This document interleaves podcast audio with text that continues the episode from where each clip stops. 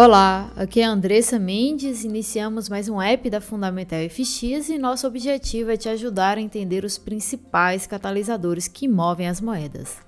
Bom dia, vamos falar um pouco sobre os desenvolvimentos FX dessa semana e por que não começar pelo dólar americano que iniciou a semana com o pé direito defendendo suas posições.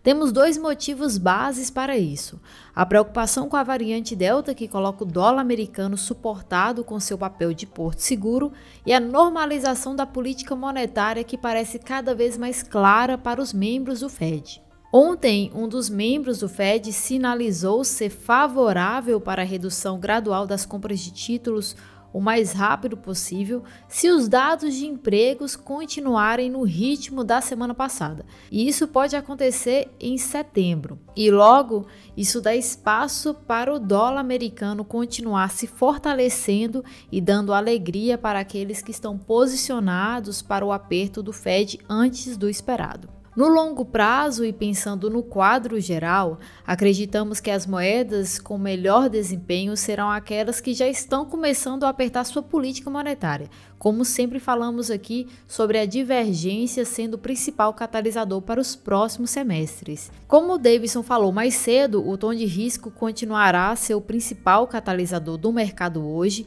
então vamos ficar de olho nas commodities. Por exemplo, o petróleo ontem ficou sob pressão novamente, com mais temores relacionados à demanda.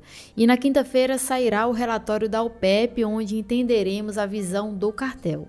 Bom, podemos notar que o dólar canadense pode continuar sensível ao preço.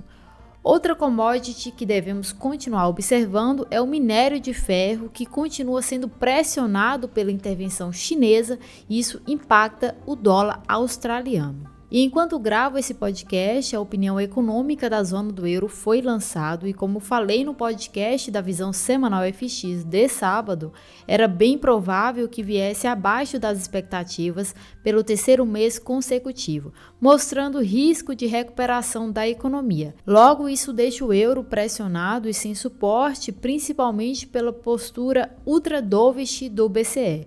Esperamos que o par euro-GBP e euro-USD continue pressionado pelos próximos dias. E ontem saiu o depósito à vista do Banco Central da Suíça e fiquei em busca de informações mais detalhadas para entender se meu posicionamento da moeda continuava de acordo com os fundamentos de médio prazo.